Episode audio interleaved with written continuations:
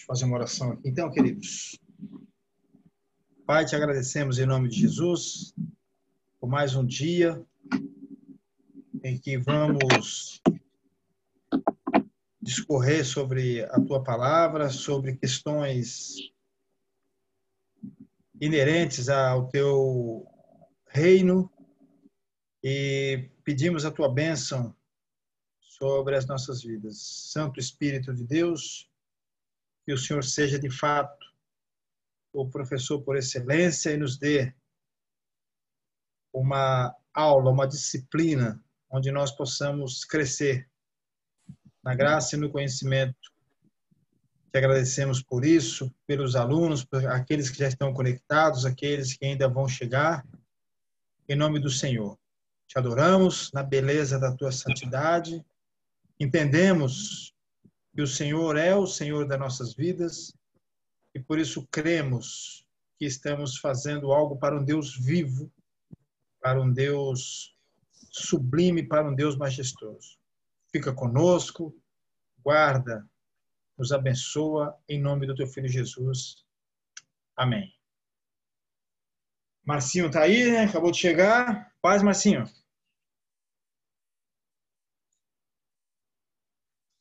Marcinho. Ah, paz, Reinaldo, paz. Acabei de chegar.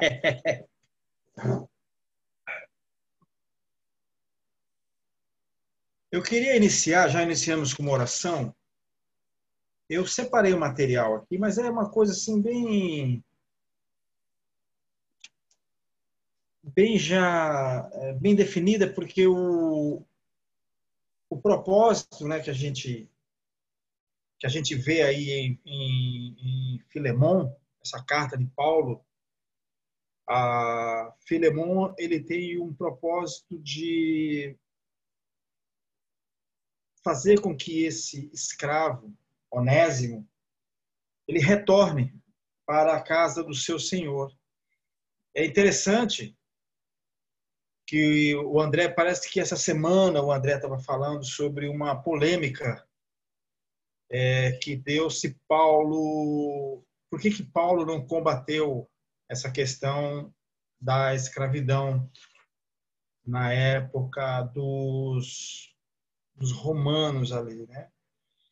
E eu estava vendo que, na verdade, na verdade, metade da, da, da, dessa questão do Império Romano eles tinham muitos escravos, muitos escravos mesmo.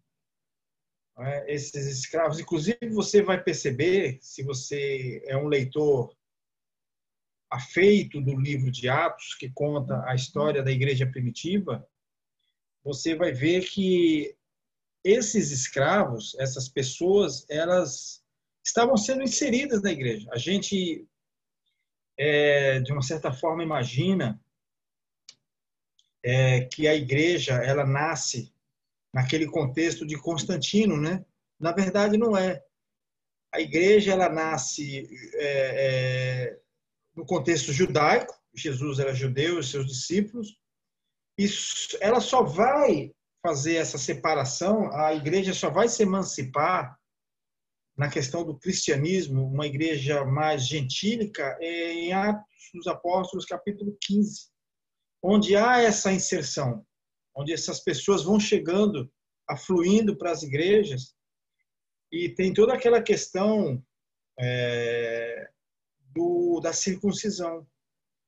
A gente vê ali muito explícito no livro de Gálatas, né?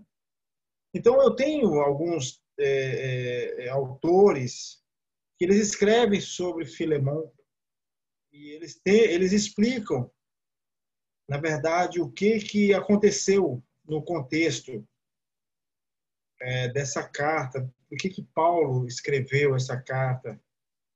E a minha pergunta, eu já deixo aí depois para a gente estar debatendo no final, por que, que essa carta foi aceita? É, por que, que essa carta foi aceita no cânon né, é, do Novo Testamento? Essa carta ela não tem, ela não traz nenhum tipo de doutrina, ela não traz nenhum tipo de estrutura, é, nenhum princípio, a, a doutrina mesmo. Então, os debatedores dessa carta, eles estão tentando trazer, e eu estou trazendo também, queria trazer essa discussão é, para os dias de hoje, para o contexto é, da igreja e essa, essa sociedade que a gente vive. Muito se fala, nós vivemos num país plural, nós estamos aqui vendo o que está acontecendo no nosso país. Nós fomos, parece, se não me engano, não me engano não, parece que o Brasil foi o último país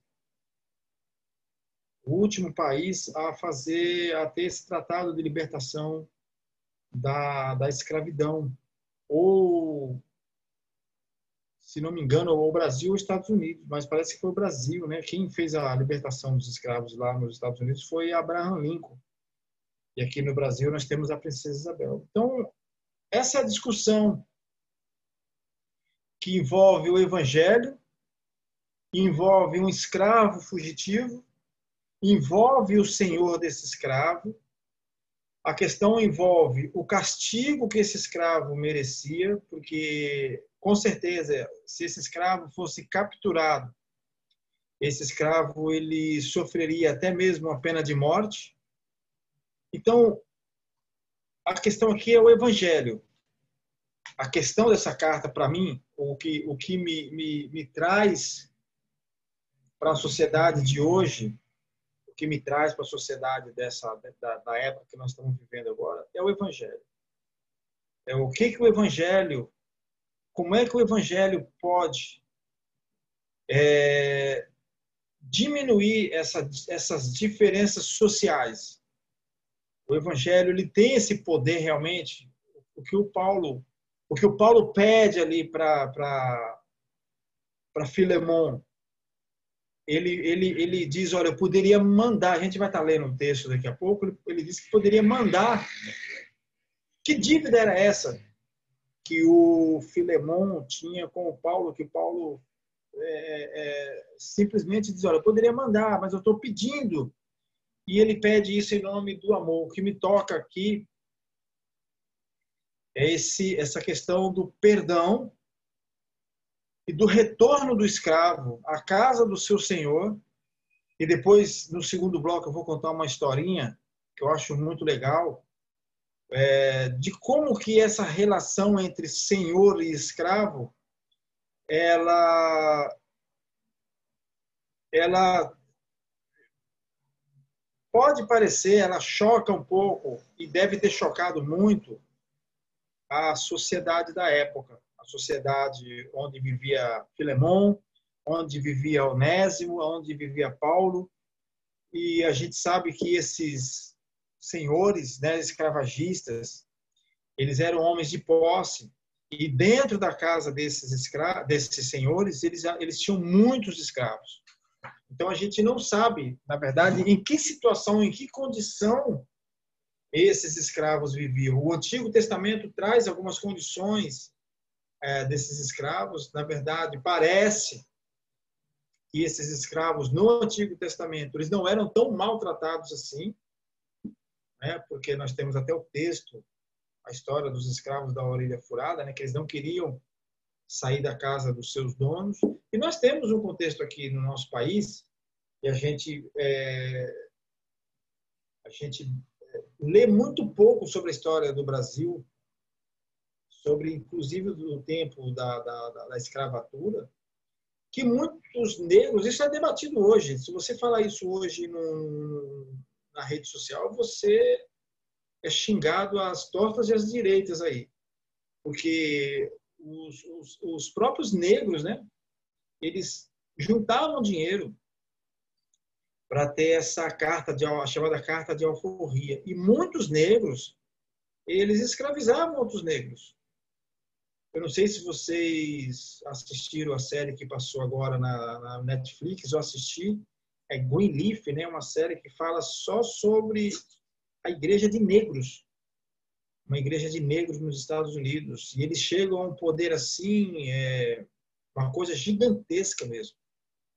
Então, é, quando a gente fala dessa, dessa aproximação entre os, os senhores e os seus escravos, o que Paulo está querendo fazer não é livrar a pele de Onésimo. Na verdade, o que Paulo está querendo fazer é mostrar que o Evangelho ele tem essa capacidade, essa capacidade de união entre, mesmo que seja um servo, então Jesus veio para consertar isso.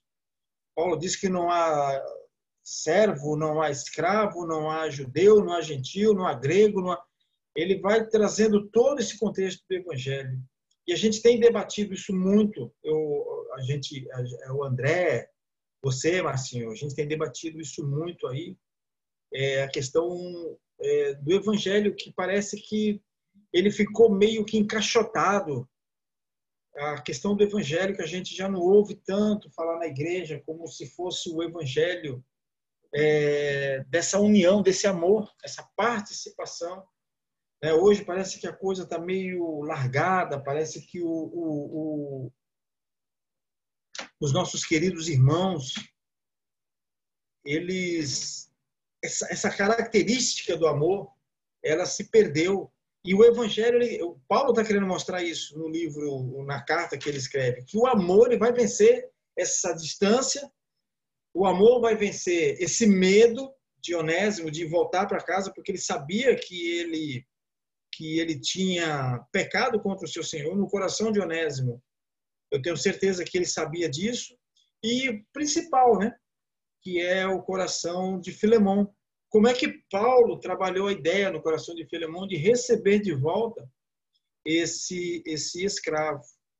Então, a, a Bíblia que eu tenho aqui, ela é uma Bíblia de estudos e ela trata esse assunto, ela vai dizer que ela dá um título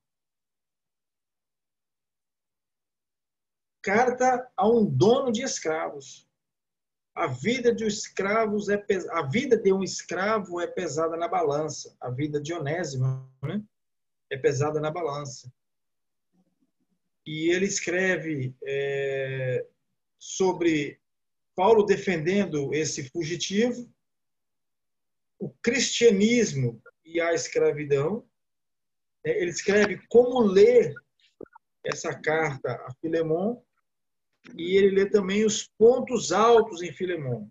Então, é uma Bíblia que eu tenho aqui, inclusive foi o Caio que deixou uma Bíblia de estudo facilitado e tal, né, de Tim Stanford. É muito, muito legal. Eu peguei ela ontem para dar uma olhadinha aqui, das várias Bíblias que eu tenho aqui, eu estava procurando. Então, ele começa assim: Paulo, olha que interessante, né? Os, é, eu queria só um feedback dos irmãos aí, ver se os irmãos estão me ouvindo direitinho.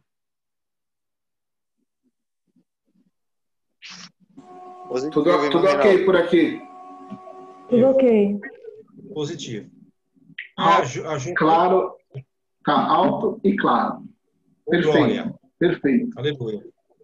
Então a carta começa com Paulo já se destacando como prisioneiro de Cristo.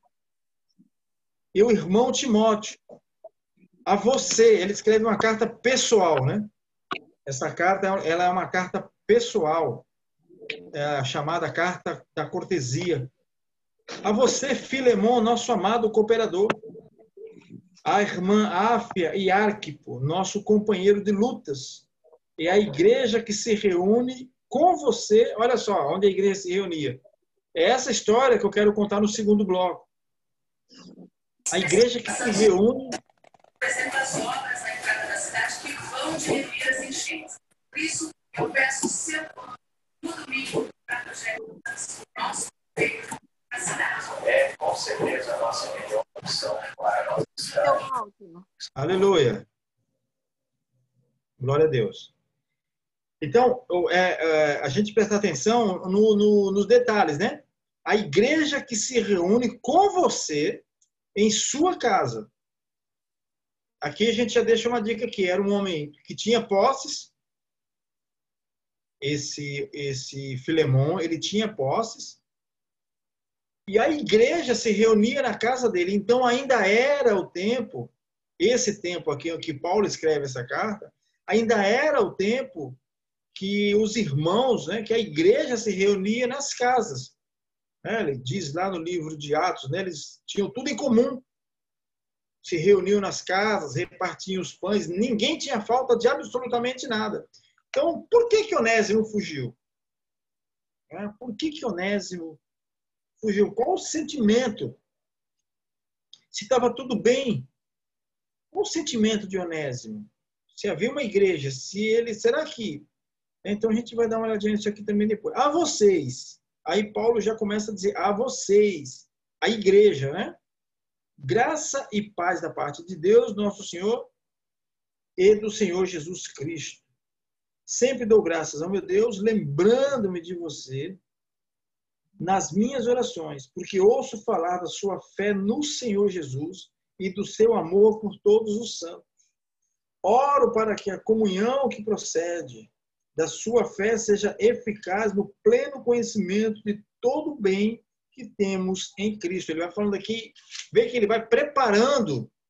Eu acho interessante como o evangelho, o evangelho que Paulo proferia, o evangelho que saía da boca de Paulo, é o evangelho de amor mesmo. Paulo vai preparando o coração aqui de Filemão para entrar no assunto principal da carta. Né? Ele não entra de primeira, ele não entra é, de uma forma atabalhoada. Havia uma inteligência em Paulo que a gente precisa destacar, que essa inteligência a gente adquire dentro do seio da igreja e a gente adquire também é, tendo a mente de Cristo. É, a gente vai olhar para o Cristo e a gente vai ver como Cristo, é, a figura do Cristo, ele preparava de fato as, as vidas, as almas para receber o evangelho. Vê que o, o, o Filemão ele já tinha esse evangelho, já havia é, inundado Filemão. Paulo, Paulo vai tratando, vai talvez por uma questão até de, de, de é, é, Filemão estar, eu não sei, a gente não pode é, é, é, forçar o texto, mas talvez por Filemão estar chateado com essa situação de ter perdido um escravo, de um escravo ter fugitivo, e talvez, né, a carta aqui nos dá umas indicações de que, pelo que Paulo diz aqui, parece que Filemão também, parece que Onésimo também, ele, ele, ele leva alguma coisa importante do seu Senhor. A gente não tem, não tem o, o, o a certeza, mas Paulo vai falar isso aqui depois.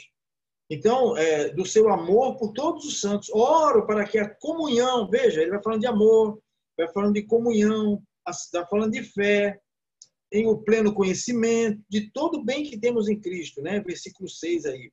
Seu amor me tem dado grande alegria e consolação. Olha só que coisa linda, né? Paulo vai trabalhando o coração de Filemão para ele entrar no assunto principal, que é essa, essa, essa, essa questão do recebimento de volta né, do Onésimo, que havia fugido da casa do seu dono. E eu já falei no começo, essa era uma questão, é, essa questão do, do escravo fugitivo, ela recorria de algum tipo de punição ao escravo, né? Ela recorria de algum tipo de punição. Então, seu amor me tem dado grande alegria e consolação, porque você, irmão, tem reanimado o coração dos santos. Por isso mesmo, tendo em Cristo plena liberdade para mandar, aqui Paulo começa a, a expor, a defender aqui, né, para Onés, para Filemão, a questão do apostolado. Não a questão que a gente vê aqui hoje e que a gente é, é, tenta não trabalhar com isso, é, dessa autoridade espiritual. Ah, você está debaixo da minha autoridade espiritual, então é, o que eu mandar você fazer, você faz, né? Não é essa não é a questão aqui.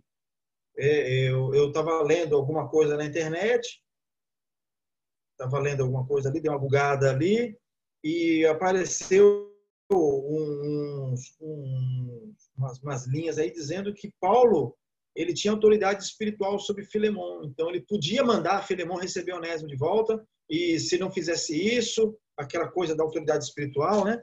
É, não é bem por aí. Não, não é isso que Paulo não, não, não é isso que Paulo que Paulo está está inquirindo aqui. Até porque Paulo vem preparando o coração dele para que quando ele receber essa palavra, poderia mandar. Eu tenho liberdade, né? Eu tenho liberdade para mandar que você cumpra o seu dever. Tenho, quer dizer, Paulo está dizendo, eu posso fazer com que você cumpra algo que eu determine. Eu posso mandar que você cumpra o seu dever.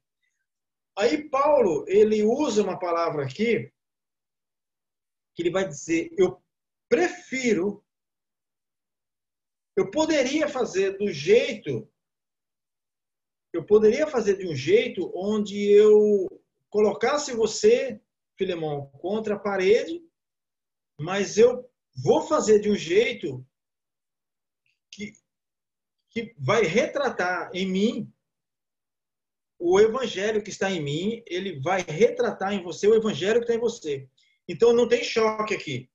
Né? Eu estava vendo que houve um choque de não, não teve choque nenhum aqui não.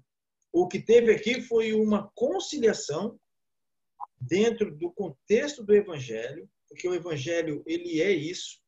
O evangelho ele traz essa essa essa questão da religação mesmo, né? Primeiramente do homem com Deus e depois do ser humano com o ser humano, porque a gente lembrar se a gente for lembrar, se a gente for olhar para o, o, o, a queda humana, se a gente for lembrar lá do jardim do Éden, quando o homem caiu, o homem ele se envergonhou do próprio homem e depois se envergonhou de Deus. Tanto é que eles se cobriram, né?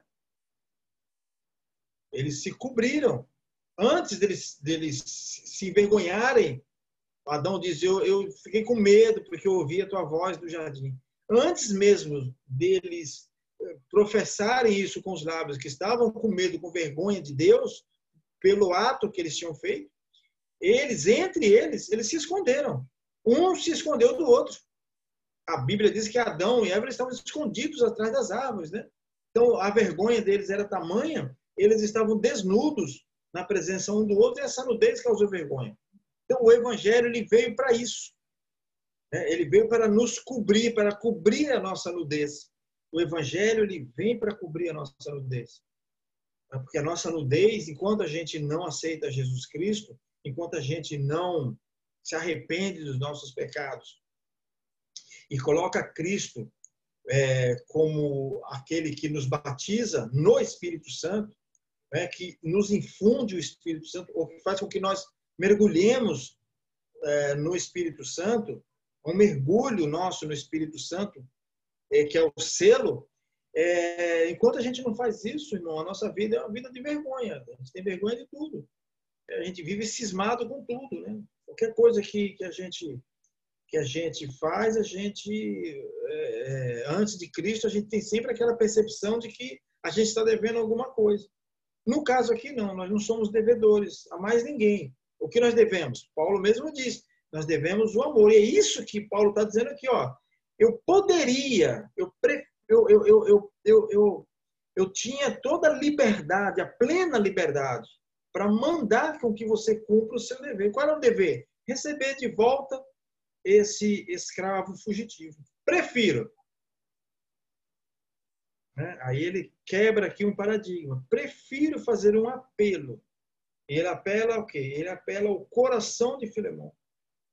Com base no amor. Eu, Paulo, já velho, e agora também prisioneiro de Cristo Jesus, apelo em favor do meu filho Onésimo. Aqui ele entra no assunto. Meu filho Onésimo, eu não sei aqui, mas a, a, a, se a gente sair um pouco aqui e dar uma, dar uma, uma, fazer uma digressão aqui do, do texto, meu filho Onésimo é filho de Paulo na fé. Onde é que Paulo, se a gente pensar aqui, onde é que Paulo conheceu Onésimo? Esse homem que vivia em prisões, né? Será que Paulo conheceu? Porque ele vai falar, meu filho Onésimo, que gerei enquanto estava preso. Ué, Será que Paulo conheceu Onésimo? Será que Onésimo? Será que Onésimo era um prisioneiro? Será que dividiu cela com Paulo? É, para se pensar, né? Porque Onésimo ele ainda não tinha de fato se convertido, né? Se verdadeiramente ele havia sido preso com Paulo e Paulo gerou, Paulo ganhou para Cristo essa vida em prisão, é, não sei. Antes ele era inútil, mas agora é útil tanto para você. Olha que coisa interessante, né? Ele tem utilidade tanto para você dentro desse contexto, sempre lembrando, queridos, que é dentro do contexto do evangelho não é do trabalho, não é da vida secular, é dentro do contexto do evangelho, dentro da utilidade do evangelho. Nós somos úteis a Deus no evangelho.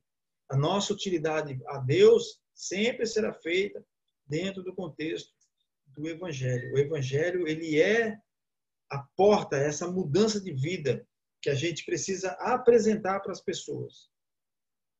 A gente precisa apresentar esse evangelho para as pessoas. E nós, hoje, como pessoas que vivemos dentro de uma sociedade do jeito que a sociedade está hoje, nós estamos vendo aí, Marcinho, toda a questão da degradação humana, a espiral da degradação humana de Romanos capítulo 1, ela está se cumprindo. Ela está se cumprindo hoje. O mundo está paralisado. O mundo paralisou dentro de uma pandemia. E o que a igreja fez?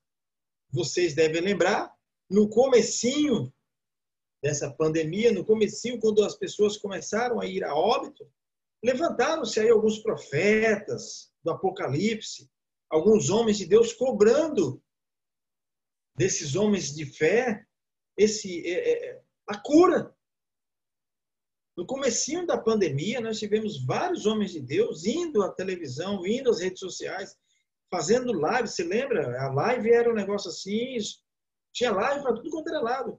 E nas lives havia sempre essa cobrança. Onde é que está a igreja agora? Que não ora? É, as igrejas estão fechadas. Então foi um, um, sentimento acusatório. O evangelho, ele simplesmente não foi usado como essa, vou colocar entre aspas aqui, tá? essa arma de combate a essa pandemia. Está sendo usada agora.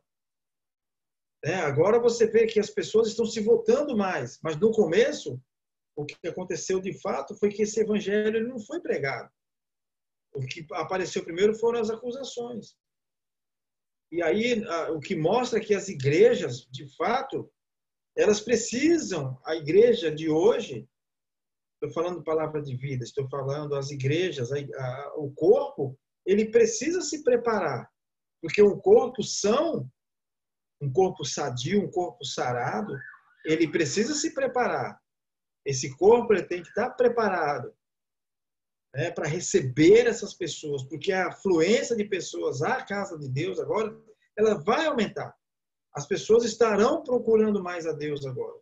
Não porque nós temos na direção do nosso país um homem que fala de Deus e que põe Deus. Não, esse papel não é de um presidente secular. Esse papel é da igreja. Esse papel ele nunca foi tirado da igreja. Paulo está deixando isso aqui bem claro. Esse papel jamais foi tirado da igreja. A igreja que está em sua casa. Ele fala para Filemão, Filemão, a igreja que se reúne em sua casa. É a igreja que se reúne em nossa casa. Nós nos reunimos durante essa pandemia como igreja em nossas casas. Nós tivemos aqui um pouquinho da experiência que esse pessoal de Atos dos Apóstolos teve. Repartir ceia em casa, né? Como é que, como é que, como é que eles se sentiam fazendo essa ceia em casa, preparando essa ceia em casa? Né? Nós aqui na facilidade da, da, da nossa locomoção, né? televisão, internet, é, é, tudo à mão aqui. E o, o outro lado, o lado das pessoas que não puderam sair de casa, o lado das pessoas que, que é, é, moram é, em, em, áreas periféricas, e tudo isso foi discutido, mas a igreja mesmo, você vê que a igreja, ela, ela volta e meia, né? Volta e meia, a igreja ela, ela sai um pouco desse contexto de cuidar do social. a igreja ela foge um pouco de cuidar dessa parte social.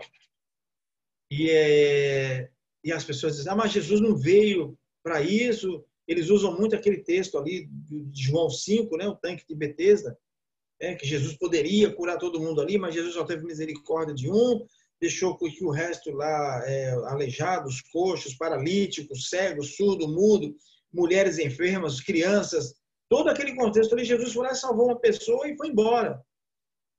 Então, eles usam muito esse texto para se justificar de que, ah, se nem Jesus né, é, conseguiu resolver todo essa, essa, é, esse problema, por que, que a igreja precisa fazer isso? Porque a igreja ela foi deixada aqui para isso mesmo. Nós estamos vivendo um caos social. E a igreja, aqui no caso de Paulo, aqui, Paulo diz, ó, eu, eu gosto muito disso. A igreja que se reúne em sua casa. É uma igreja que você desperta, é uma igreja que você recebe, é uma igreja onde você ora, é uma igreja onde você tem comunhão, é uma igreja onde a fé, Paulo diz aqui para Filemão, a fé é eficaz. O que é uma fé eficaz? É uma fé que gera efeitos. Não é uma fé de púlpito, de muito falar e depois a gente vem para casa por conforto do nosso lar e não atende a necessidade do próximo, né? O Paulo aqui ele está atendendo a necessidade de um próximo que estava com medo, irmão. As pessoas estão com medo aí fora. Você deve estar notando isso. As pessoas estão com medo aí fora. Esperando a igreja, sim. Talvez esperando a igreja. A igreja precisa dar um passo nessa questão, até porque quando a gente lê o comecinho da igreja, que a gente vê ali Atos dos Apóstolos, capítulo 6, eu gosto muito desse texto, é por causa do testemunho dos apóstolos. Foi aquela primeira crise que eles conseguiram resolver ali. Uma crise entre, entre as, as, as mulheres judias e as mulheres gregas, na questão da, da liberalidade, do recebimento é, é, de alimento mesmo, cestas básicas mesmo, né? se a gente for colocar trazer mais para o dia de hoje, havia uma, uma um, as mulheres eh, gregas elas estavam sendo preteridas em relação às mulheres judias e levaram o caso para os pastores da igreja. Vamos colocar assim? Eles levaram o caso para os pastores da igreja. E os pastores da igreja então disseram: olha, não é lícito, não é certo, não é, é, é de, de é, não é uma coisa certa que a gente também, além de ter que cuidar da palavra, fique cuidando da mesa. Separe aí entre vocês, né? Alguns homens, e aí ele vai dando os requisitos de como deveriam ser esses homens. De como deveriam ser esses homens. E a gente acha Onésio, a gente acha que Filemão, que poderia muito bem estar encaixado naquele contexto de Atos 6 ali, né, onde, ele, onde a igreja, então, ela, ela, ela praticamente ela, ela mostra, é, ela mostra ali em Atos 6, ela mostra o seu, ela mostra o seu, seu desenho. Oi, André. Licença. Entramos no, no minuto final, tá? Tá bom.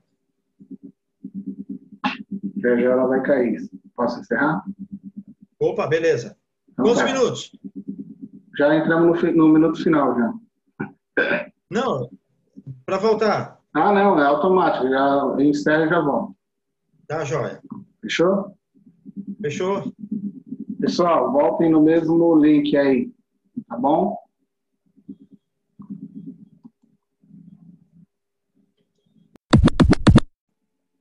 Ok. Como eu disse para vocês na, na, na, no primeiro bloquinho lá, eu, eu separei o material aqui, é uma coisa bem bem ampassão mesmo, para a gente estar tá entendendo um pouco desse contexto da escravidão, tá? É... Eu vou ler aqui e os irmãos é, prestem atenção um pouquinho aqui. A escravidão, como instituição social, era muito comum no mundo greco-romano. Nos dias de Paulo, alguns pesquisadores calculam que metade da população do Império Romano era constituída por escravos, Outros, porém, estimam que nos séculos 1 e 2 depois de Cristo, de 85 a 90% dos habitantes de Roma eram escravos ou de origem escrava. Devemos também considerar que os escravos do império estavam longe de serem tratados como os escravos que eram trazidos em navios negreiros, aqui no século XVIII, né? estamos falando já do século XVIII, 1700, 1800. Devemos ter o cuidado para não generalizar. Pesquisadores apontam que no século I foram concedidos muitos direitos aos escravos. Mudanças humanitárias foram incorporadas ao mundo romano e a vida dos escravos melhorou radicalmente. Por exemplo, eles podiam participar dos cultos religiosos como membro da família do dono. Podia casar-se, tinham permissão para juntar dinheiro e comprar liberdade. E muitos exerciam funções dignas, como artesãos, artífices, arquitetos, médicos, administradores, filósofos, gramáticos, escritores e mestres. A questão levantada por vezes é que o Novo Testamento nunca condena a escravidão. E é esse ponto aqui, a gente olhando para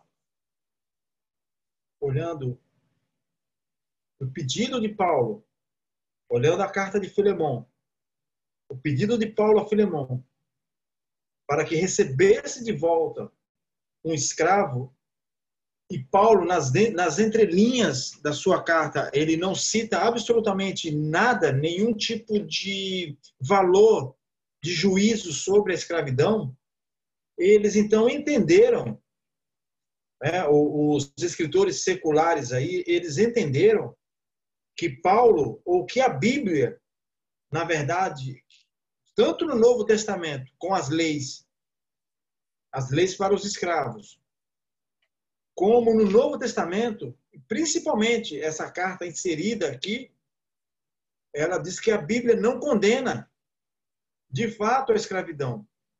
Pelo contrário, que a Bíblia, inclusive, com a carta de Paulo a Filemão, o Paulo, na verdade, ele está incentivando, ele está fazendo com que haja um incentivo.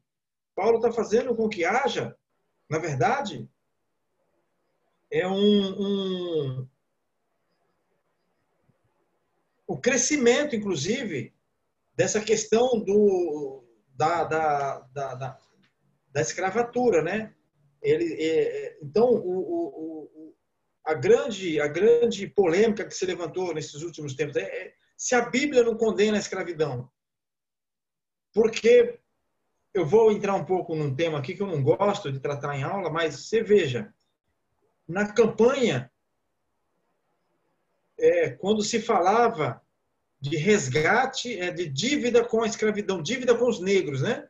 No nosso país. Esse país é, tão plural que nós temos, de raça, de cor, de, de tantas, tantas culturas, tantas religiões, nós temos tudo, todo, acho que Todos os países do mundo cabem aqui dentro. A gente vai para o sul e encontra uma cultura. A gente vai para o norte e encontra outra cultura. A gente vai para o leste e encontra uma cultura. A gente vai para o oeste e encontra uma cultura. A gente vai para São Paulo, a gente encontra em, em, ruas largas, Avenida Paulista, Avenida Angélica, é, várias culturas, vários bairros, inclusive, onde a cultura predominante ali é a cultura do país. Né? Nós temos a liberdade é, que é um, um, um, bairro tipicamente é, um bairro tipicamente chinês, né? Parece que é um bairro tipicamente chinês, onde a cultura ali é essa mesmo. Nós temos bairros é, Moca, que são bairros tipicamente italianos, onde os, os imigrantes italianos. Você vai para o sul, você vai para Porto Alegre, você vê o sobrenome das pessoas você vai para Santa Catarina, você vê muita, muita coisa, muita, é, é, é, muita mistura. Então, como é que a gente vai trabalhar isso dentro de um país como o nosso? Como é que o Evangelho vai trabalhar é, essa questão cultural dentro de um país como o nosso? É um país tão dividido em culturas, em semiculturas, né? E o Evangelho é um Evangelho que o Paulo, o que o Paulo está trazendo aqui é que o evangelho ele pode fazer com que a cultura, essa questão cultural, irmão, porque isso aqui tem pegado muita gente, isso aqui tem derrubado muita gente. Nós temos uma voz aí que ultimamente andou dissonante, né? Que é, voz, que é o Silas Malafaia. Ele andou dando umas, umas pedradas aí e o povo não gostou muito não. Então não quero misturar aqui é, a aula com com política, não, mas foi cobrado isso dos candidatos aí, como é que eles iam tratar, como é que os candidatos à presidência da República e os chefes de Estado, eles iam tratar essa questão aí do, da dívida cultural que nós temos com os negros, no tempo da escravidão. Como é que isso seria tratado? Isso foi perguntado muito para todos os os candidatos lá em 2018, a gente lembra muito bem dos debates, né? o que saiu dos debates. Eles não têm nem a noção. Ninguém falou em evangelho, né? porque eles não têm noção do que o evangelho é essa questão da união. Eles falam muito em, em, nas ideologias. Né? Todo mundo agora tem uma ideologia e a gente não tem ideologia. Né? A gente não tem ideologia sobre nada. O evangelho ele quebra esse paradigma de, de ideologia. Não é que aceita tudo. Não é que a graça aceita tudo. Na verdade, a graça não aceita tudo. É o que Paulo usa aqui. Paulo usou a graça né, para um bem maior. Paulo trata a questão do escravo fugitivo pela graça. Né? Paulo trata a questão do, do, do, do Onésimo aqui, apelando à graça que estava sobre a vida de Filemão. A graça que estava sobre a vida de Filemão é, opera esse perdão. A graça opera esse perdão. O evangelho é o evangelho do perdão daquele que está lá em cima e aquele que está lá embaixo. Essa união, o evangelho, ele, ele não divide as pessoas. É isso, é, acho que é esse o texto. Esse é, essa é a frase. O evangelho não divide. O evangelho ele não trata dessa divisão. O evangelho não faz essa acepção. Ele não trata dessa questão de acepção. Por isso que Paulo fala, ó, eu poderia mandar, eu tenho eu tenho liberdade, nascendo quem eu sou, né? Eu tenho liberdade para fazer com que você é, cumpra essa ordem, mas eu prefiro né? eu fico pensando assim, Paulo está escrevendo uma carta. Talvez nem fosse de próprio punho. Talvez, né, a gente sabe que talvez nem, a gente ouve, eu, eu, eu leio muito os, os, escritores da época, da época, os, os, estudiosos que estudaram, eles dizem que as cartas não eram escritas por Paulo. Paulo escrevia saudações finais, né, doxologia ali. Que coisa, né? Que coisa. Paulo apelando a Filemão que receba um escravo de volta. A gente vê é, 2020 é, anos depois, isso virar uma questão polêmica, inclusive dentro da igreja. Inclusive, Paulo era a favor ou não? A Bíblia, ela condena a escravidão ou não? Nós temos aí, a gente tem que tomar muito cuidado. Nós temos algumas, algumas Bíblias nascendo aí de algumas editoras que não são cristãs. E eles estão subtraindo textos da Bíblia e colocando outros textos onde eles querem é, manifestar aí alguma coisa que a gente não entende o que é. A gente sabe que é, é o trigo, é o joio né, sendo plantado aqui no meio do trigo. Então, eles tinham essa, essa liberdade.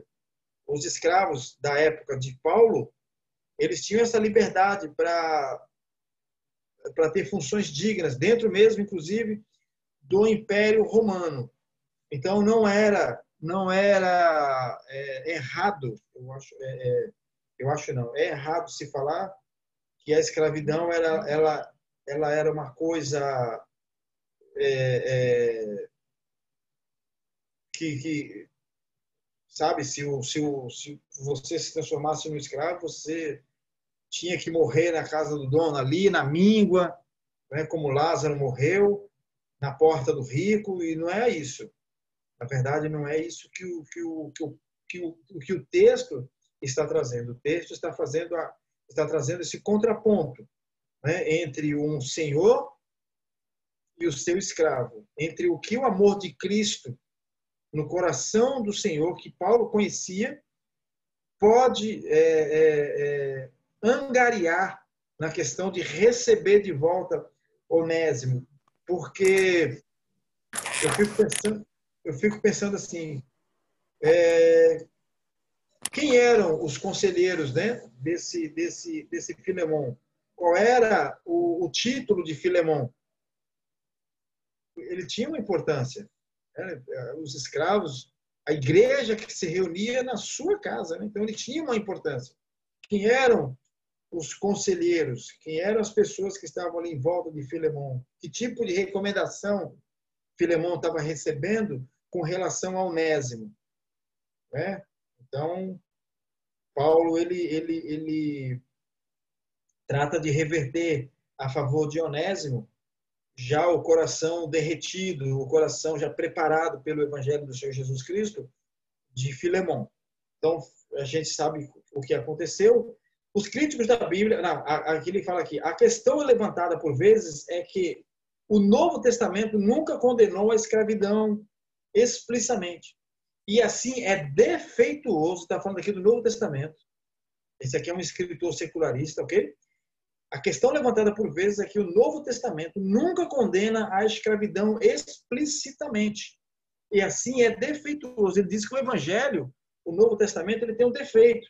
Olha só, num ponto fundamental. Os críticos da Bíblia perguntam se Paulo não estaria aprovando a instituição da escravidão uma vez que o apóstolo parece estar fornecendo a escravatura humana ao enviar de volta o seu proprietário. Ao seu proprietário, no caso aqui, Onésimo a Filemon, restituindo a Filemon aquele escravo fugitivo. O secularista Isaac Asimov escreveu: Contudo, enquanto Paulo intercede a favor do escravo, olha só, isso aqui foi um escritor secularista que escreveu, tá? Que é agora irmão de Filemão, irmão segundo o cristianismo. Ele está falando aqui né, que Onésimo e, e, e Filemão agora são irmãos. Pelo cristianismo, eles agora são irmãos. Mas mesmo eles sendo irmãos, Paulo, que era maior entre os dois aqui, Paulo tinha essa essa, essa precedência sobre os dois, Paulo está fazendo com que os dois agora, né? Então ele diz aqui, não há nenhuma sugestão por parte de Paulo de que a escravidão fosse errada ou imoral, como instituição. Na verdade, Paulo até aconselha os escravos a obedecerem a seus mestres. Portanto, apesar de alguns princípios inovadores, o cristianismo, de modo algum, foi uma doutrina revolucionária social. Você veja o que, que esse cara está propondo aqui. O nome dele é Isaac, vocês devem conhecer, né? É um escritor secularista. Isaac Asimov. Ele escreve que, de algum modo, foi uma doutrina, o evangelho, ou o cristianismo, né? É uma doutrina de revolução. Não foi uma doutrina, de modo algum, foi uma doutrina de revolução social. O que Barrabás queria, né? O que Barrabás queria? Barrabás queria tocar fogo em tudo. Barrabás queria tocar fogo em tudo. Barrabás era inimigo do Império Romano. E ele queria pela arma. Ele queria pela arma a restituição do reino. Jesus poderia ter usado o seu o seu poderio humano, a sua persuasão humana para formar um grande exército e marchar contra Roma. É isso que esse camarada aqui está sugerindo que deveria ter acontecido na época. Então, o papel da igreja hoje, o papel social da igreja hoje, o que nós estamos vendo hoje, cristãos na política, o que nós estamos vendo hoje, os debates que existem entre pastores e líderes. É, isso tudo contribui para o crescimento do evangelho no nosso país? Né? Contribui essa questão da igreja e o social, contribui ou não contribui? Nós, de que lado nós estamos? E eu dei na, na última vez que eu ministrei lá no CTPAV em Santos, eu dei a eles um trabalho que foi muito edificante sobre a Assembleia de Deus e a questão da época da ditadura. Como é que a igreja se portou na época da ditadura? É, nos tempos do golpe militar, no tempo da ditadura, do doicode, dos purões. Como é que a igreja evangélica se portou naquela época? Como é que a igreja, os militares que tinham na igreja, porque naquela época já havia, já haviam militares, eles não eram chamados como hoje, são chamados de militares, né? Na verdade, eles eram chamados de força pública. Você sabe que até 1970 e pouco, o, a, essa polícia militar que a gente conhece hoje como rota, eles eram chamados de força pública, era muito respeitada. O que se falava era muito respeitada. Nós lembramos que essa polícia, ela era muito. Como é que a igreja daquela época, a igreja, principalmente a Assembleia de Deus, tem uma história muito, eu vou falar uma palavra aqui, cavernosa, de que inclusive irmãos eles trabalharam para a, a, o regime militar, entregando inclusive outros irmãos. Não é esse texto, né? Mas como é que a igreja trabalha essa questão social? Como é que nós estamos trabalhando hoje a questão social diante de uma pandemia? Nós estamos vendo uma pandemia. Como é que a igreja está trabalhando? Será que é, é só, de fato, é o alimento, a roupa? A Bíblia manda, né? A Bíblia manda. Esse é um, é um, é um, é um princípio bíblico. Estive com fome, me deste de comer. Estive com frio, estive preso, estive internado, foste me visitar. É o contexto social da igreja. É, mas a igreja tem feito isso, isso tem sido feito. É, como é que isso tem sido feito? Como é que a igreja tem, tem se colocado é, é, é, é em oposição a essa crítica aqui do, do Asimov, né? Porque o que a gente vê aqui é ele que tentando criar uma revolução o crente hoje, socialmente falando, ele é contra ou ele é a favor da pena de morte? O crente hoje, o cristão, aquele que tem o evangelho genuíno dentro de si, que foi batizado no Espírito Santo, que atravessou a porta das ovelhas, que está andando nos caminhos do Senhor, que recebeu o fruto do Espírito, que está desenvolvendo o fruto do Espírito, que está no processo de santificação, que está recebendo os dons de Cristo para a realização da obra. Esse cristão, como é que ele se porta diante de uma sociedade? E aqui a gente volta um pouquinho aqui na questão cultural tão plural. Como é que um cristão como esse se envolve hoje na política nacional, onde 100% da classe política é achincalhada? É chamada de ladrão. Como é que o cristão ele consegue estar nesse meio? Como é que o cristão consegue é, caminhar ou triunfar nesse meio e não se corromper? Né? Como é que esse, esse evangelho dentro do cristão vai trazer de volta essa pureza de alma das pessoas, ou cobrar isso de uma pessoa. Como é que um cristão hoje ele pode colocar um cidadão, como Paulo colocou Filemão aqui, em duas, duas, em dois caminhos, duas bifurcações, ou numa bifurcação, né? Para, para qualquer lugar que Filemão andasse aqui, ele tinha que perdoar Onésimo. Não é que Paulo deixou o camarada aqui sem, é, sem perspectiva. Paulo apela para o amor. O apelo de Paulo aqui é pelo amor. Simplesmente pelo amor. O amor ao Evangelho. Fazendo essa ponte de união entre o Senhor, aquele que detinha o poder sobre o escravo, aquele que não era nada. Então o Evangelho nos fornece essas, essas. Olha só, que testemunho lindo de Paulo. Não é que Paulo emparedou, como muitos aqui querem emparedar o Senhor, né? querem emparedar Deus. E hoje parece que os camaradas, parece que esse negócio está crescendo no Brasil. Eu achei que isso tinha diminuído, mas parece que com a pandemia aflorou de novo esse negócio de emparedar Deus.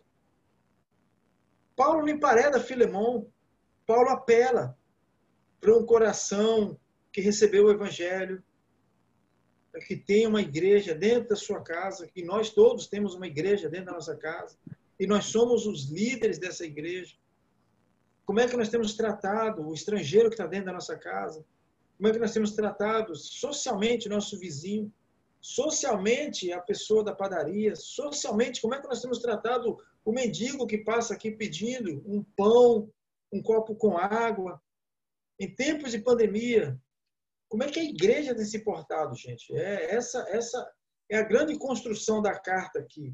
É a, a, o crente que foi salvo em Cristo Jesus, mesmo ele estando dentro desse contexto de Filemão aqui. Paulo ganha Filemão para Cristo, como também ganha um escravo para Cristo. Talvez Filemão, Paulo tenha ganho numa situação diferente. Não é? Assim como Estevão ganhou Paulo numa situação diferente. O apóstolo Paulo, o Saulo, ele sai daquela pregação de, de, de do primeiro mártir da igreja de Estevão impactado. Ele sai impactado com o testemunho daquele homem. E quando ele é atordido ao, ao caminho de Damasco, Paulo não tem mais o que fazer. Não é que Jesus emparedou Paulo, Paulo não tinha mais o que fazer. O coração de Paulo já estava batendo com aquele negócio no peito, aquela pregação, daquela maravilha daquela exposição de do primeiro mártir, de Estevão. Ok? Então, quando eu, é, eu li isso aqui do, do Asimov, eu fiquei pensando na igreja de hoje. Eu fiquei pensando, Márcio, em alguns títulos que a gente lê aí no Facebook, no Instagram, até mesmo em púlpito, ou até mesmo em lives, né? Onde a gente vê um pastor xingando o presidente da República de jumento, de burro, vai morrer, que você escolheu o cara errado, você vai se lascar, o povo vai morrer. E aí a gente entra nisso aqui. É para fazer uma revolução? Ou o evangelho ele é uma revolução de fora para dentro? Ou ele é uma revolução de dentro para fora? É, eu quero crer que o evangelho ele é uma revolução de dentro para fora. Por isso que Jesus diz lá para o, o, o, Nicodemos, né? O reino de Deus ele só pode ser visto de dentro para fora. Enquanto você não nascer de novo, né? Você tem que entrar no reino, nascer no reino, e lá do reino você tem que olhar para as coisas aqui de fora. Você não vai conseguir, Nicodemos, enxergar as coisas espirituais como eu estou falando para você. Porque você, mesmo sendo mestre em Israel, você é um carnal, você não consegue compreender as coisas de Deus. É por isso que eu estou falando de coisas, de coisas físicas com você, e você está aí viajando, né? E Nicodemos vai para casa também com essa pregação na cabeça, né? É necessário que você nasça de novo. Então, nascer de novo foi o que Paulo fez a Filemão, foi o que o Senhor fez a Filemão através de Paulo, e nascer de novo foi o que Paulo, o que o que o que Jesus Cristo fez em Onésimo através de Paulo. Então, esse esse esse testemunho é maravilhoso, né? Que o que poderia acontecer aqui era Paulo falar, ó, pega aí uma centena de homens aí, vai atrás desse escravo. Vai atrás desse escravo, esse cara se desviou. É, cria uma revolução aí. Então, era tudo isso que, que, que passa na cabeça desse cidadão aqui, e eu tenho certeza que passava também na cabeça é, do. Na, passava na cabeça do, do, do, do, do Barrabás, na época lá. Tanto é que Barrabás foi solto e Jesus Cristo foi crucificado para a glória de Deus, né? E aí o Russell Chaplin, é isso, né, André? Ou é Chaplin? Sei que é o mestre aí. Ele responde essa acusação. Ele Fica à vontade, mestre. É, Russell Chaplin, né? Ele responde à acusação do Asimov sobre a atitude de Paulo para com a escravatura. Ele diz assim: ó, é inútil a posição que o próprio se opunha à escravidão. Mas guardou silêncio. Antes, ele nunca mostrou a intenção de derrubar o sistema. Olha só. Ele diz aqui que Paulo nunca teve a intenção de derrubar o sistema. O sistema já estava implantado. O que nós temos que fazer com esse sistema que está implantado é orar. É apelar o coração daqueles que receberam o evangelho para que distribua isso aí, né? Para que distribua o evangelho, para que ame mais, para que suporte mais. As pessoas, Márcio, elas estão insuportavelmente insuportáveis. Ele nunca mostrou a intenção de derrubar o sistema e é provável que não se sentisse compelido a fazer. Ou seja, Paulo nunca colocou na mente dele algo como tão revolucionário para derrubar um sistema como havia em Roma, né? onde a gente leu agora, eu li agora há pouco, os irmãos que 50% do, do, do, da população romana elas eram escravizadas, né? de uma certa forma. Provavelmente compartilhava a atitude de que devia usar a maior humanidade com os escravos. Né? É... E aqui ele vai trazendo alguns, alguns é, é, o, o, o, o Chaplin traz alguns filósofos aqui que trataram essa questão da, escravi, da escravidão, da escravatura, né? com zelo.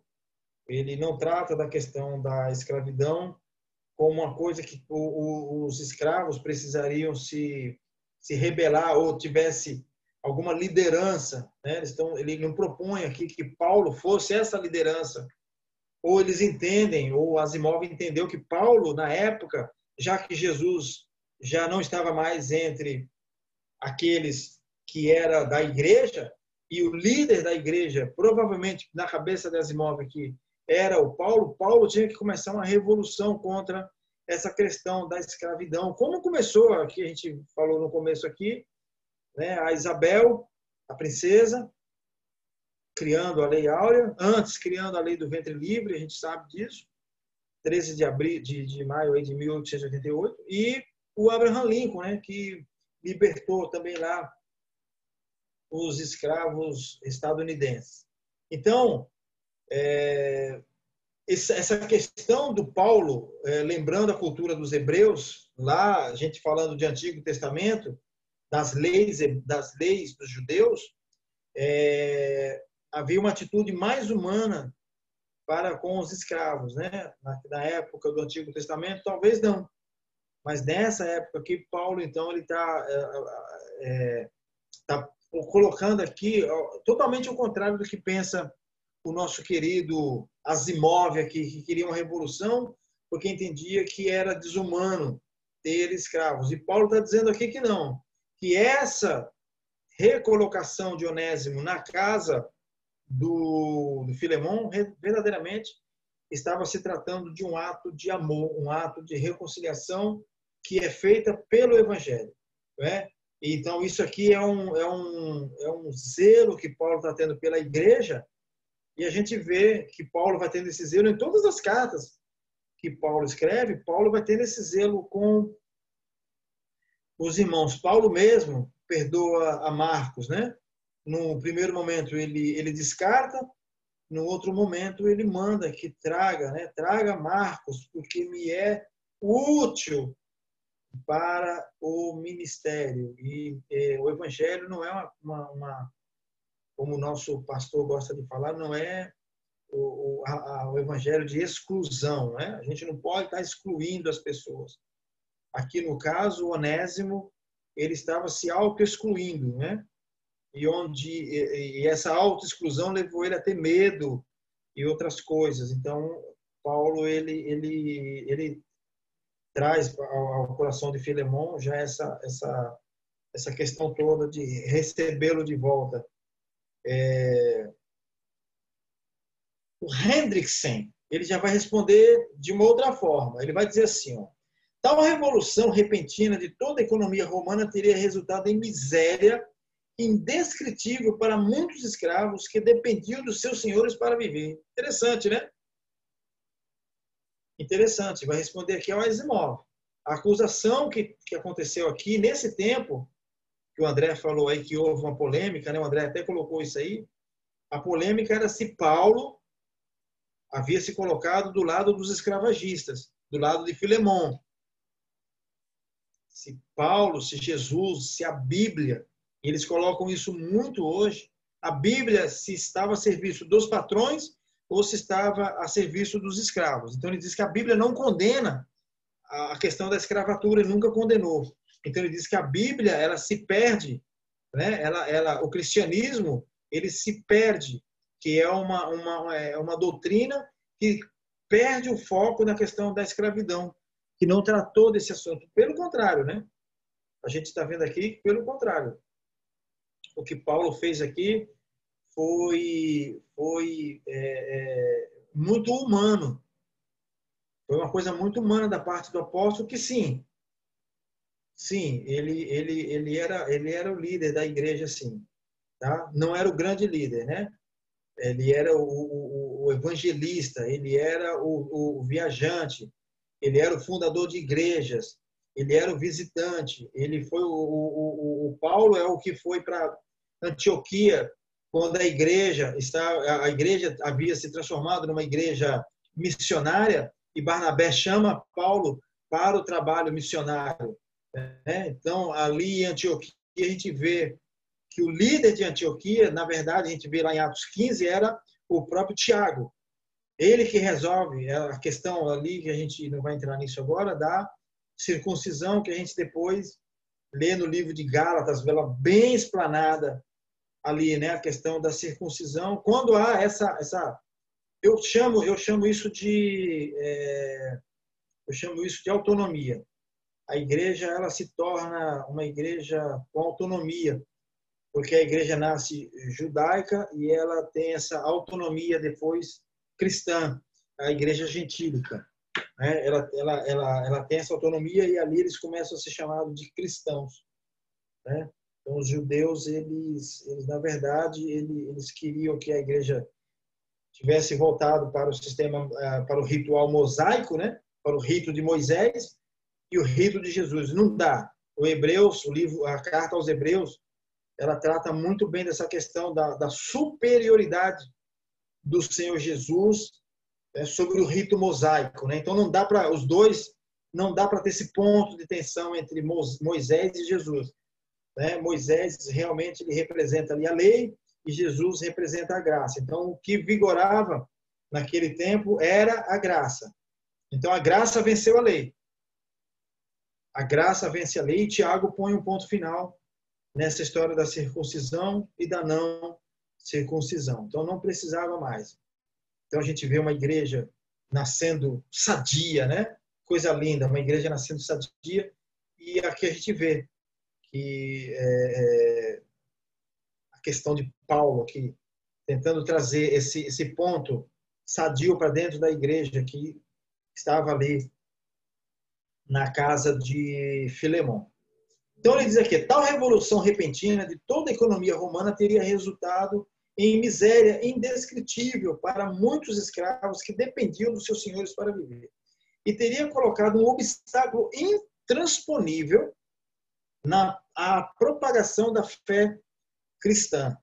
Então, o evangelho mais uma vez, mais uma vez, o evangelho funcionando como ponte, né, entre a dúvida e a explicação.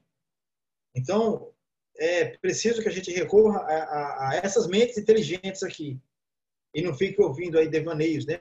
Que, que os filósofos da nossa da, da, da os nossos filósofos contemporâneos, contemporâneos hoje, né?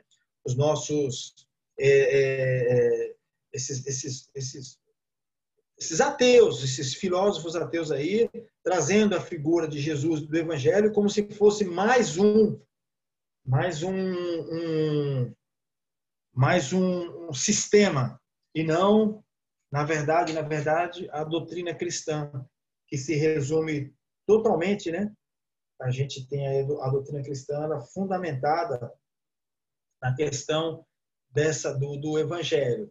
O evangelho ele é esse ponto de ligação da queda do homem lá no Éden e o Evangelho ele veio fazer esse resgate. Né? Nós somos resgatados pelo Evangelho de Cristo. O Evangelho de Cristo ele veio nos recriar, ele veio é, nos tirar esse medo que nós tínhamos da escravidão e veio nos unir ao nosso Senhor através de um intermediário aqui, não é Paulo o intermediário. Paulo é quem escreve a carta, mas o intermediário da carta que é o Espírito. É a carta, ela, ela tem esse perfume. Você quando lê a carta de Paulo a, a Filemon, ele tem esse perfume espiritual, né? Não é uma coisa é, escrita é, aleatória. Paulo dando uma ordem para Filemon que receba Onésimo de volta e que não o castigue, porque ele é um irmão em Cristo e o irmão em Cristo não pode se sentir constrangido na casa do Senhor, né? aquela coisa toda. Não, é o Evangelho. É Paulo apelando para o amor aqui. Né? Então, essa carta de Filemão, ela é uma carta escrita por Paulo, mas a intermediação aqui, na verdade, né? você vê que o Espírito Santo aqui ele trabalha no coração de todos os envolvidos aqui. É uma questão assim maravilhosa, né? onde a gente vê o Espírito verdadeiramente fazendo aquilo. É. Né? Que é a, não vou falar a função do Espírito Santo, mas a ele foi delegado né? pelo Pai. Né? O Espírito Santo fazendo essa, essa ponte, essa união. Mestre. Né? Fala, mestre. Nosso tempo vai acabar agora. Rapaz, mas que 40 minutos é esse? Quando o assunto é bom, voa, rapaz. Amém. Vou encerrar e nós voltamos no terceiro. Aí você okay. conclui, aí faz as considerações finais. E aí vocês, vocês podem fazer as perguntas. Deixa aberto para pergunta e resposta. Oh, com certeza.